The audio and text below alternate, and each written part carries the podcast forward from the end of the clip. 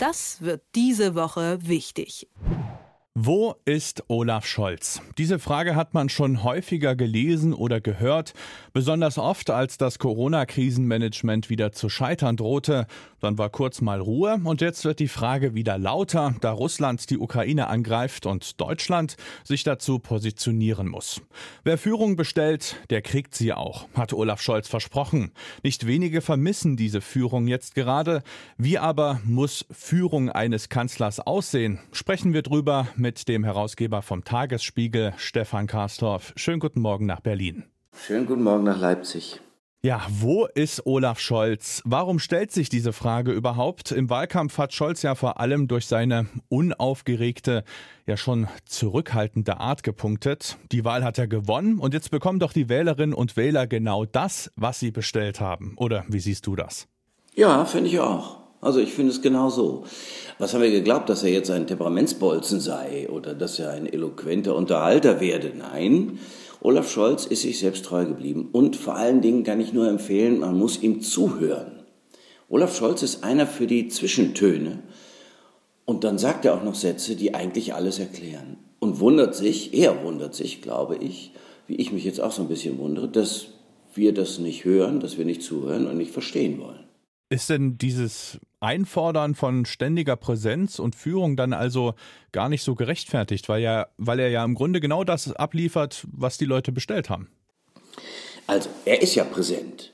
Dann, wenn es darauf ankommt, ist der Mann präsent. Dann sagt er halt eben äh, einen Satz, der auch reichen kann. Also, dieser Satz, äh, wer Führung bei mir bestellt, der bekommt sie auch der klingt womöglich anders, als äh, wir uns das so vorgestellt haben. Das ist jetzt keiner aus dem Fernsehen, das ist jetzt keiner aus diesen äh, Marvel-Movies, der dann äh, plötzlich in seinen tollen Anzug springt und die Welt rettet. Nein, Olaf Scholz ist einer, der hingeht und das Nötige tut. Er selbst beschrieb das mal als, er wolle cool sein oder beziehungsweise in die SPD, überhaupt in die Politik, müsse Coolness einziehen. Cool heißt, nicht falsch verstanden, dass man zur richtigen Zeit das Angemessene tut. Und das tut er. Also nehmen wir jetzt mal die Waffenlieferungen an die Ukraine. Wer ihm gestern zugehört hat, und danach gab es ja wieder Kritik, da hat er doch völlig klar gesagt, dass nicht wir die Waffen liefern werden, sondern andere die Waffen liefern werden und dass wir diejenigen unterstützen. Wir arbeiten die Liste ab, gemeinschaftlich mit den Partnern, immer gemeinsam, sagt er. Und dann werden wir, wenn man genau zugehört hat, die Waffen, die die anderen liefern, die die Ukrainer bedienen können, und zwar sofort bedienen können, werden wir ersetzen. Und wir werden gucken, was haben wir in der Bundeswehr, was haben die Hersteller, und dann haben wir das Geld und wir können es auch noch bezahlen. All das hat er gesagt. Was ist daran nicht zu verstehen? Man möchte nur gerne, dass da jemand ist, der die Welt umarmt und so nach Art von Arnold Schwarzenegger sagt, I'll be back. Ist aber nicht. So ist er nicht, so wird er nicht. Ist da vielleicht auch irgendwie eine falsche Vorstellung davon entstanden, was ein Regierungschef zu tun hat? Also warum wünscht man sich, dass er sagt, wo es lang zu gehen hat? Ich meine, er ist doch Kanzler und nicht Herrscher. Ja, also es ist schon so. Er wird sehr viel dezidierter. Ich habe den Eindruck, gestern habe ich den Eindruck bekommen, dass er seine Sprache verändert. Dieses etwas bestimmtere, etwas bedeutungsschwangere, deutlichere. Das war, wenn man ihn in Hamburg äh, verfolgt hat, ganz anders. Ja? Also Olaf Scholz hat gute Nerven. Ja, gestern hat er sich ab und zu mal versprochen, aber das ist natürlich auch, weil er unglaublich viel zu besprechen hatte vorher mit den ganzen Staats- und Regierungschefs. Das versucht er wirklich. Das ist ja auch gut. Das ist doch wunderbar, dass wir uns absprechen. So. Und dann ist es so, dass er, ähm, ja, wie soll man sagen, nicht der brüllende Löwe ist. Das ist nicht der, der mit entsprechender Mimik, Gestik, Intonation und Wortwahl vorträgt, was wir uns so gerne vorstellen, der die Massen kurzfristig begeistert und die aufs, auf sich einschwört. Nein, nochmal, der ist nicht der Regierungschef, den wir gerne hätten. Wir haben keinen Staatsmannsdarsteller. Wir hatten eine Bundeskanzlerin, die uns das Gefühl vermittelt hat, ach, ich habe es im Griff, wie war das noch? Mutti. Jetzt haben wir einen, den wir auch deshalb gewählt haben, weil er nicht so ganz so anders ist wie Angela Merkel. Das war ja auch der Grund. Der hat den Eindruck vermittelt, ich bin kompetent, ich weiß, was ich tue, ich rede nicht zu viel. Na gut, dann haben die Deutschen den gewählt. Und das ist immer noch besser als irgendein anderer. Jetzt war es auch nicht die Begeisterung, die ihn getragen hat. Das ist das, was wir haben. Und das ist das, was sie bekommen. Und dieser Mann hat wirklich nochmal gute Nerven und er steht im Stoff. Der weiß, wovon er redet. Das war immer schon so. In Hamburg als regierender, äh, als regierender, schon als Bürgermeister, als erster. In Bonn und in Berlin als Arbeitsminister, das war er nämlich auch mal. Der Mann hat immer das geliefert, was er liefern sollte. Und das wird er in diesem Fall auch tun. Man muss ihm halt, wie gesagt, zuhören. Aber also da höre ich jetzt ein bisschen raus, dass es nach deiner Auffassung auch gar nicht seine Aufgabe ist, auf den Tisch zu hauen und zu sagen, wo es lang geht. Halt. Halt, halt, halt, halt, halt. Wer auf den Tisch haut, sagt nicht notwendigerweise, wo es lang geht. Also die große Geste ersetzt nicht die klare Positionierung und, den, und das Beschreiten des Weges dahin. Weißt du, groß reden kann jeder, aber es geht ums Handeln. Es geht manchmal auch um kleinteiligeres Handeln. Übrigens, wer sagt, kleine Theorie, wer sagt, dass das nicht alles auch irgendwie abgesprochen ist mit der Ukraine? Wer weiß das? Manchmal frage ich mich, ob der nicht sehr viel schlauer ist, als wir denken, dass er sei also noch sehr viel schlauer ist, als wir denken, dass er sei. In, wir haben gesagt, wir können aufgrund unserer Geschichte bestimmte Dinge nicht tun und werden es nicht tun. Na gut, wer weiß, ob das nicht alles irgendwie mit irgendjemandem abgesprochen ist, dass die Leute immer sagen, wir handelten doch gar nicht ausreichend, dass wir aber ausreichend handeln. Du verstehst? Also er bleibt bei sich, er bleibt bei seiner SPD, die das ja in großen Teilen nicht vergessen, überhaupt gar nicht so richtig gut findet, dass wir jetzt Hölle viel Waffen liefern. Ja, das darf man nicht vergessen. Es ist ja eine eher dann auch in Teilen linke Partei, die über ganz viele Jahre nicht Waffen liefern wollte, schon gar nicht in Krisengebiete. Und das ist jetzt ein Kriegsgebiet.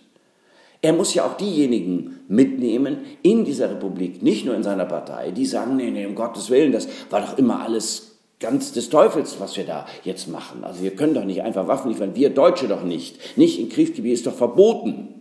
So, die muss er auch noch mitnehmen. Also kann man liefern, ohne dass es, sagen wir mal so, zu vielen Leuten äh, zuwiderläuft. Das muss er auch noch mit bedenken. Also Regierungshandeln ist nicht immer nur äh, für die Galerie, sondern Regierungshandeln ist kleinteilig, ist abgestimmt und muss dann ja auch durchgesetzt werden.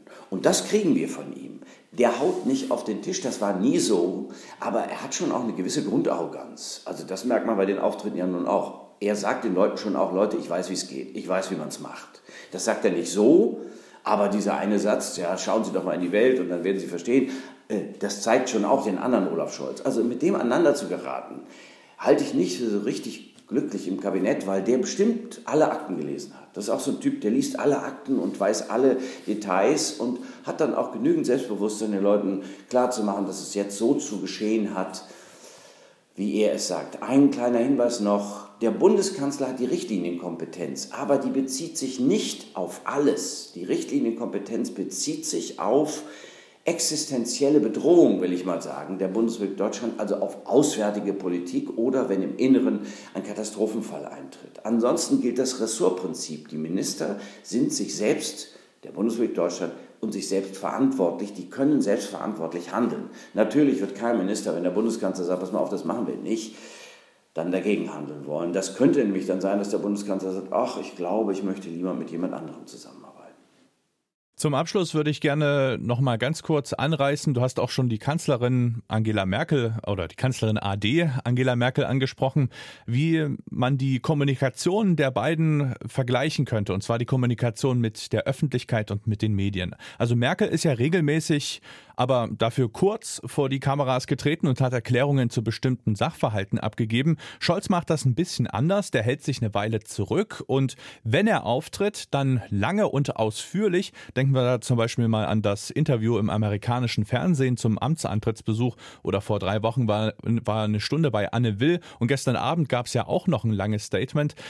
Welche Variante ist denn da für dein Dafürhalten die bessere? Kurze, knappe, regelmäßige Statements oder erstmal Themen sammeln und sich dann länger äußern? Also ich finde so eine Mischung aus beiden schon auch angemessen. Also ich glaube, dass sehr viel mehr kommuniziert werden muss. Ich meine jetzt nicht über Instagram, ich meine keine Posts absetzen, sondern ich meine schon, dass er das Mittel der Wahl nutzen muss und sowohl im Parlament als auch in der Öffentlichkeit, wenn die Kameras auf ihn gerichtet sind, ausführlich über das, was er ja bis ins Kleinste zu bedenken hat, Mitteilung macht. Transparenz ist das Gebot dieser Jahre. Es ist da praktisch nichts mehr intransparent zu halten. Wenn du dich umguckst, es wird über alles berichtet, auf verschiedenen Kanälen. Jetzt gibt es ja auch einen neuen Twitter-Ersatz, also Mastodon. Also lauter Geschichten, die dazu beitragen könnten, dass man der Welt mitteilt, wie man die Dinge sieht und wie man sie zu behandeln wünscht oder wie man sie sich zu behandeln vorstellt. So, das müsste viel mehr genutzt werden. Also heißt die kurze, klare Information mit, mit Fakten. Und das Zweite ist, regelmäßig wünschte ich mir, viel regelmäßiger, als es jetzt geschieht, am liebsten wöchentlich ein Update. Wo stehen wir? Was machen wir? Warum machen wir es? Daneben, es gibt ja auch immer noch dieses Corona-Thema. Da hätte ich mir jetzt auch mal wieder eine, sagen wir, eine, eine Stellungnahme des Regierungschefs gewünscht, muss ich ganz ehrlich gestehen, nachdem der Bundesgesundheitsminister von einer Killer-Variante gesprochen hat, die auf uns zukomme und ich dann schon wieder Schweißausbrüche bekommen habe. Das, ja, das ist jetzt mal nicht profan. Das ist nicht profan, wenn der Gesundheitsminister solche Sachen sagt. Nun kommt der Regierungschef möglicherweise nicht hinterher, aber deswegen muss, sage ich nochmal, ein wöchentliches Update und sei es so eine Art Merkel-Podcast, ja, fände ich schon auch nicht falsch. Und dann eben ausreichende transparente Informationen. Die Anforderung unseres Zeitalters jetzt ist sehr, sehr, sehr viel mehr Information. Ein Appell zum Abschluss vom Herausgeber vom Tagesspiegel, Stefan Karsdorf. Vielen Dank für deine Zeit. Gerne doch. Das wird diese Woche wichtig.